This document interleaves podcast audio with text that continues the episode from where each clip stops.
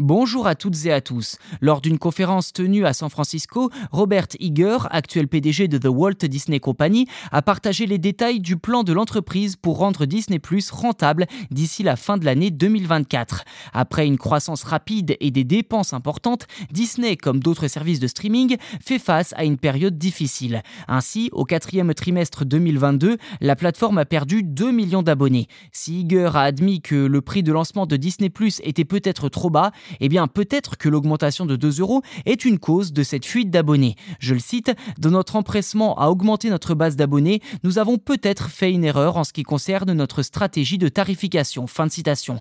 Aujourd'hui, Disney Plus coûte 8,99 euros par mois, avec possiblement une nouvelle augmentation prochainement.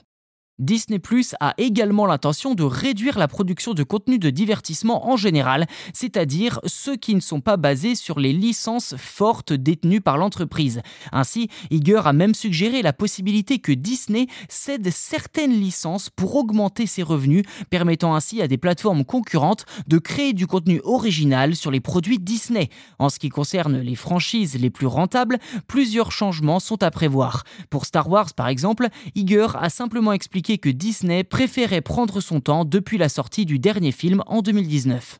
La situation est cependant différente pour Marvel. Disney pourrait produire moins de films sur des personnages distincts de la franchise et a remis en question le nombre de longs métrages par personnage. Ceci est dû au succès mitigé du quatrième volet de Thor, qui a généré beaucoup moins de profits que les trois opus précédents. De même, le dernier volet d'Ant-Man peine à décoller. Je cite le PDG, les suites nous conviennent généralement bien. Est-il nécessaire de faire un troisième ou un quatrième volet ou devons-nous nous tourner vers d'autres personnages. Il n'y a rien d'intrinsèquement mauvais dans la marque Marvel. Je pense que nous devons simplement examiner les personnages et les histoires que nous exploitons. Fin de citation. Comme d'autres plateformes de streaming, Disney Plus va donc changer son fusil d'épaule et arrêter de produire à foison en adoptant une stratégie bien plus ciblée sur la rentabilité. D'ailleurs, Iger prédit que le nombre d'abonnés des différents services de Disney ne devrait plus beaucoup augmenter lors de cette période de transition.